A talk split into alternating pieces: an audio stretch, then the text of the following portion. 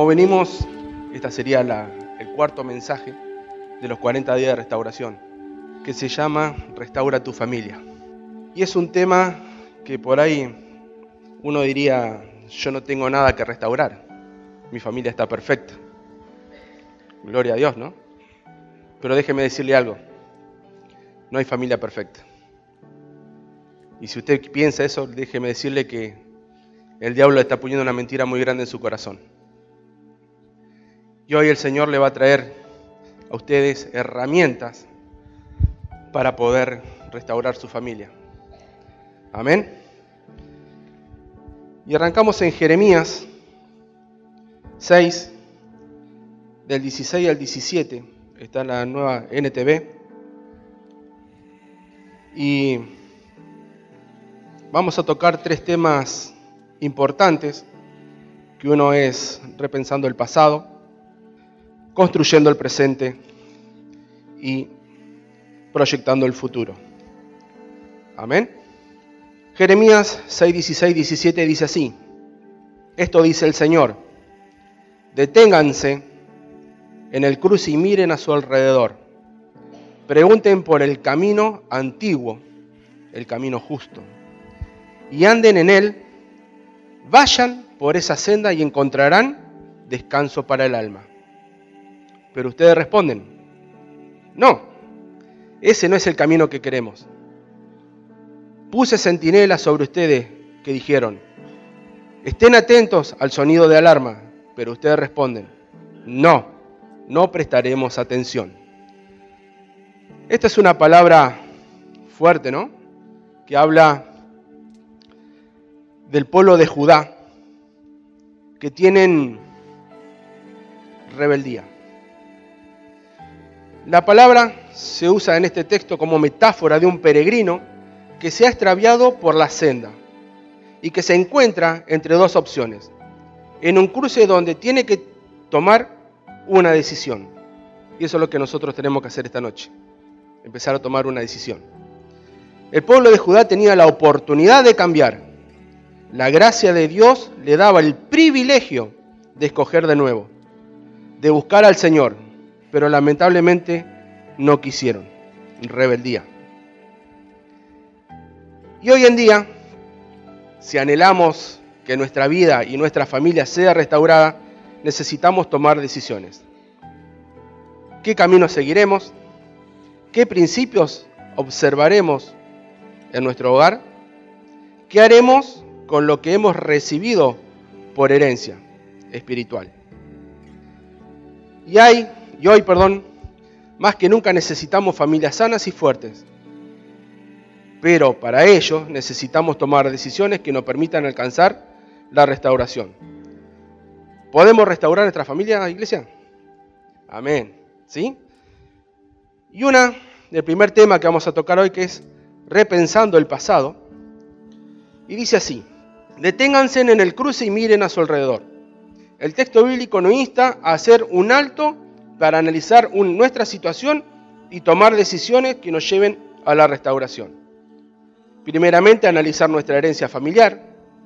La herencia familiar no es solo el aspecto económico, sino conductas, tratos, etc. Hay herencias que pueden ser negativas y otras positivas. Pero tenemos que ser agradecidos por lo que hemos recibido y honrar a nuestro Padre.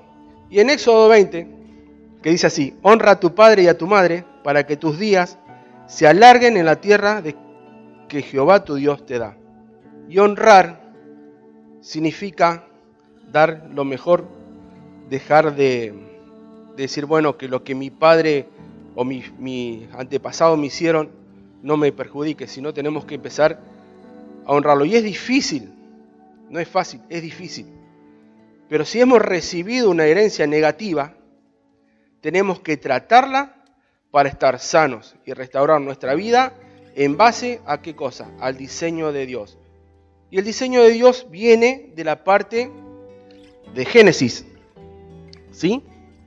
Cuando Dios creó a Adán, a Eva, y que tenía como meta la familia.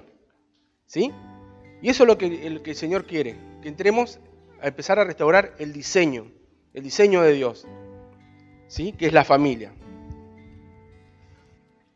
Pero el Señor nos dice en 1 Tesalonicenses 5:21, dice, examínenlo todo y retengan lo bueno. El pasado debe ser, debe impulsarnos y no estancarnos.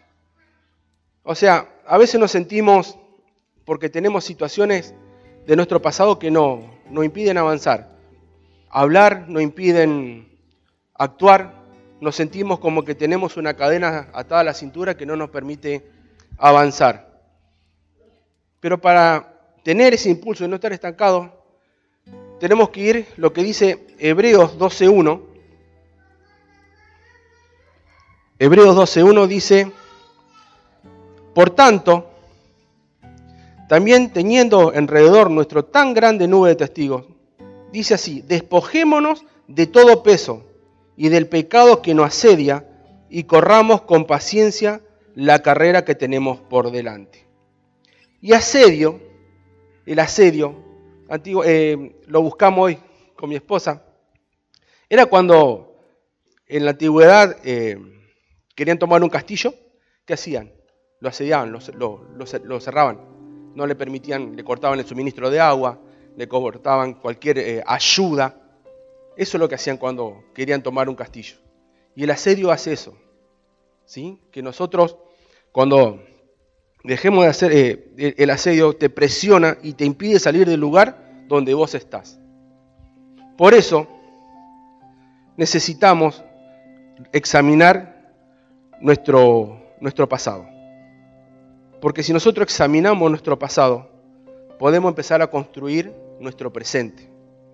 Y construyendo nuestro presente, en el versículo que leíamos de Jeremías, dicen, pregunten por el camino antiguo el camino justo, y anden en él. Vayan por esa senda. ¿Qué significa esto? Que los caminos que habla la Biblia representan la forma acostumbrada de conducirse y comportarse en la vida. ¿Y cómo es forma de conducirse y comportarse en la Biblia? Yo no sé cuándo ustedes recibieron a Jesús. ¿Sí? Antiguamente teníamos errores, estábamos en pecado, y no nos podíamos, lo que hacíamos estaba bien. Pero después que empezamos y recibimos a Jesús, que entramos en entendimiento que nuestro pecado era lo que nos hacía estar alejado de la presencia de Dios, en ese momento empezamos a entender y comprender que lo que, lo que el Señor quería era empezar a encaminarnos a, una nueva, a un nuevo camino, una nueva doctrina, a dejar nuestro pasado. Porque sabíamos que si estamos en nuestro pasado en pecado, el final nuestro no era el, bueno. No íbamos a tener vida eterna, que es lo que el Señor Jesús nos promete. Pero para fundamentar nuestra familia, eh, hay que fundamentarla en la palabra de Dios. Y fundamentar a nuestra familia en la palabra de Dios dice que el camino antiguo significa los principios de la palabra de Dios, que siguen vigentes, esto no cambió nunca. Muchas formas pueden cambiar, pero el diseño de Dios para la familia es el mismo. Yo no sé cómo es tu situación personal, si venís de una separación, si venís de una situación grave en tu familia, pero el Señor siempre va a ser lo mismo, va a ser siempre va a ser el diseño, va a ser la familia. El Señor va a restaurar la situación que vos tuviste. No importa la situación que vos volviste al Señor o si no, no estabas en el Señor y, conociste al Señor, pero ya viniste con ese problema, el Señor va a restaurar esa situación. No nos equivoquemos en esto, ni, ni, ni entendamos mal. No es mi intención explicar mal tampoco. Lo que quiero decir es que si el Señor quiere restaurar, no importa la situación por la cual vos viniste delante de su presencia. Él va a ir siempre al diseño, siempre va a ir a la familia. ¿Sí? Y nuestro hogar necesita un fundamento sólido. Y el fundamento sólido es Cristo para que pueda uno crecer plenamente, completo. Y en el Salmo 127, uno dice, si el Señor no edifica la casa, en vano se esfuerzan los albañiles. Ahora, ¿en dónde estás edificando tu casa? ¿Sí? Preguntas. Me encanta hacer preguntas. ¿Dónde estamos edificando nuestra casa? ¿Estamos trabajando en vano? vemos que cada esfuerzo que nosotros hacemos se nos escapa, ¿dónde estamos construyendo nuestra casa? Cualquiera pues que me oye estas palabras y las hace, le compararé a un hombre prudente que edificó su casa sobre la roca. Esto es Mateo 7:24. Lo vuelvo a leer. Cualquiera pues que me oye estas palabras y las hace, le compararé a un hombre prudente que edificó su casa sobre la roca. Ahora, a veces decimos, bueno, edificamos, eh, mi casa está sólida, pero vienen los problemas. Vienen problemas, no sé qué hacer, no sé a quién recurrir. Y a veces el llanero solitario no sirve. Decir que yo le pongo el pecho a las balas. Yo creo que muchos soldados en la guerra no, no volvieron por ese motivo. Hay que buscar ayuda. Y buscar ayuda, es bueno buscar ayuda. Buscar ayuda para nuestra familia. El texto bíblico nos insta a preguntar, es decir, buscar ayuda, respuesta. Es muy bueno pedir ayuda cuando hay problemas en nuestra familia que nos superan y no sabemos cómo resolverlos. Y a veces decimos, ¿y a quién pido ayuda? La iglesia tiene hermanos que les pueden ayudar. La iglesia tiene herramientas que le pueden ayudar. Y le puedo garantizar, iglesia, que no va a salir nada de lo que ustedes digan porque si no seríamos mentirosos. Y la murmuración no va con la iglesia. Y eso, a veces lo que uno no quiere buscar ayuda porque piensa que lo que el problema que él tiene va a salir, se va a divulgar o va eh, se va a enterar toda la iglesia del problema que tiene. No, no es así. Eso es una mentira. La iglesia tiene la voluntad de ayudar, porque somos un cuerpo. Y si no nos ayudamos como cuerpo, ¿Cómo vamos a avanzar? El Señor hoy quiere que ustedes empiecen a avanzar, empiecen a restaurar su familia. Es necesario que si tienen problemas busquen ayuda. No se sientan menospreciados ni avergonzados. Busquen ayuda. Y la decisión de cambiar toda la situación que tengamos es nuestra. Tenemos que accionar, hacer algo al respecto de lo que nos está pasando. En el texto bíblico dice, vayan por esa senda. Otro no puede decidir por mí, ni un consejero, amigo, líder, etc. La decisión es de ustedes. ¿Sí? La decisión es de ustedes. Necesitamos hacerme cargo de la responsabilidad de mi familia. Y hacerme cargo de la responsabilidad de mi familia significa reconocer lo que está mal para cambiarlo. Y el tercer punto es proyectar el futuro. ¿Se va entendiendo, iglesia? Amén. El tercer tema dice proyectando el futuro. Y en el texto bíblico que leímos de Jeremías dice, y encontrarán descanso para el alma. Y volvemos de vuelta. La decisión de seguir a Dios traería al pueblo descanso futuro. ¿Qué significaría descanso futuro? Le daría estrategias, le daría forma, es decir, bienestar, paz, seguridad, plenitud, eso es lo que tenemos que buscar. Empezar a buscar estrategias y formas de poder cambiar nuestra situación. Lo que hagamos en el presente determinará nuestro futuro. Lo que hagamos en el presente determinará nuestro futuro. Amén. La cosecha no es fruto de la casualidad, sino la siembra. Las palabras, acciones, decisiones que tomemos construirán nuestro legado familiar. Y nuestro legado familiar significa testamento. Un testamento, pero no hecho por a mano, sino hecho en el cielo, a nivel espiritual. Lo que nosotros hagamos va a afectar a nuestra herencia. Si nosotros nos quedamos quietos, nuestra herencia no va a ser la misma. Después nos preguntamos, ¿por qué mi hijo es así? es así y así. Necesitamos traer restauración en estos 40 días que el Señor ha tocado temas impresionantes. Personalmente a mí me ha zarandeado bastante y lo sigue haciendo. Y este tema de la familia cuando El pastor me dijo, Adrián, tenés que dar el tema 4 y no, me fascinó porque algo que el Señor siempre estuvo restaurando en mi vida fue mi familia. Y he entrado en procesos dolorosos, he entrado en procesos que uno diría, ¿cómo podré salir de eso? Pero salí con la, salimos con la ayuda del Señor, junto con mi esposa.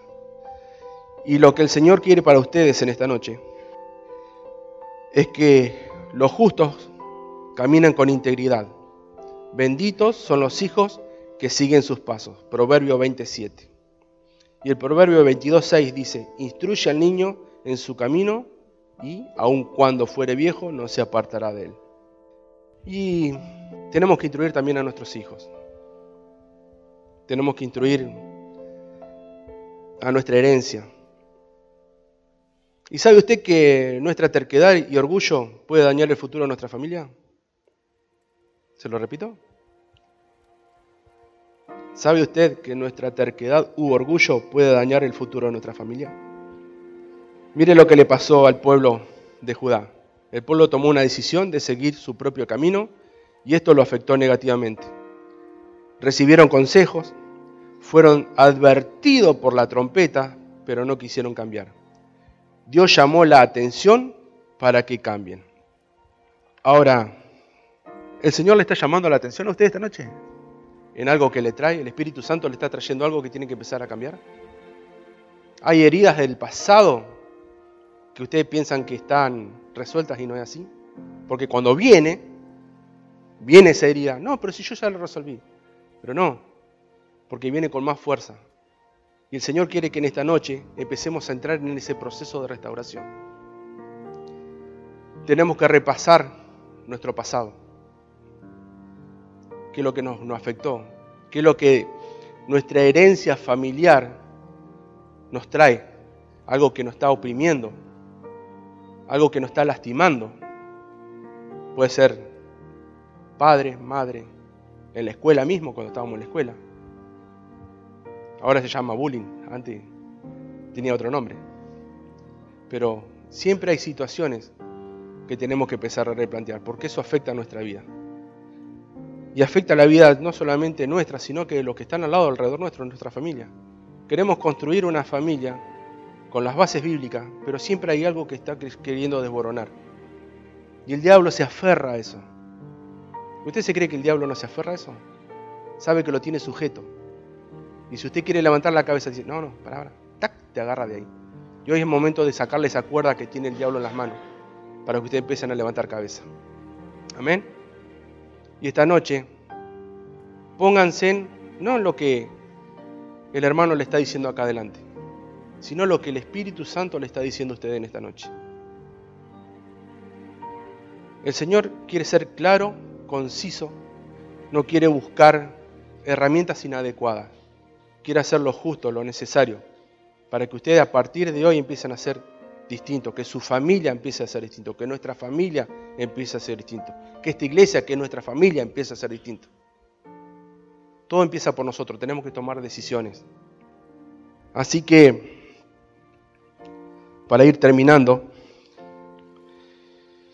en 2 Samuel 7, 18, dice así, y entró el rey David y se puso delante de Jehová y dijo, Señor Jehová, ¿quién soy yo y qué es mi casa para que tú me hayas traído hasta aquí? ¿Se entiende? ¿Quién soy yo? ¿Quién soy yo? ¿Y qué es mi casa para que tú me hayas traído hasta aquí? Este versículo lo leímos anoche con los varones. El Señor nos ministró mucho con este versículo. Y el Señor me dio también que lo compartiera con ustedes. ¿quién soy yo? ¿Se hicieron esa pregunta? ¿Quién soy yo? El rey David se la hizo a Dios. ¿No se la podemos hacer nosotros también? Y el Señor quiere que esta noche, como dice ahí, que nosotros seamos parte de la casa. ¿Quién soy yo y qué es mi casa para que tú me hayas traído hasta aquí? Vamos a orar al Señor. Hoy una noche de decisiones. Si están con su familia, pónganse cerca, acurrúquense. Si no están, únanse con la otra familia, porque todos somos familia en Cristo. Amén. Y vamos a orar.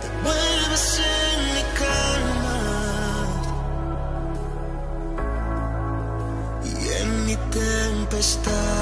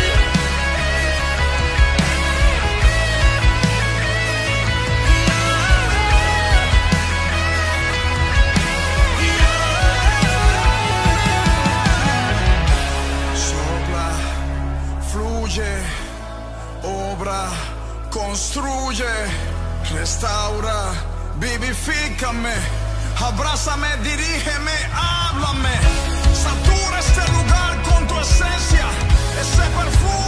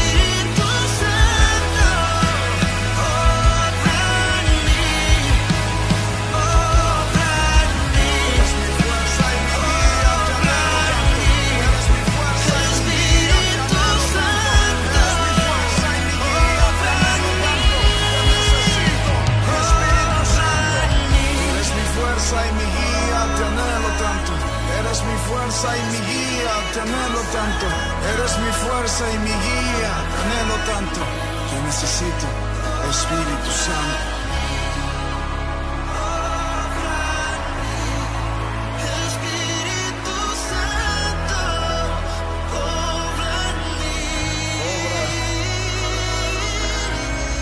estás paseando, ya estás sobrando. Todas nuestras vidas las estás tocando. Chequina la chequina. Tu presencia se siente es la chequina. Gracias Señor que te estás glorificando. Nuestros corazones los estás tocando. Señor, dependemos de ti. Señor, dependemos de ti.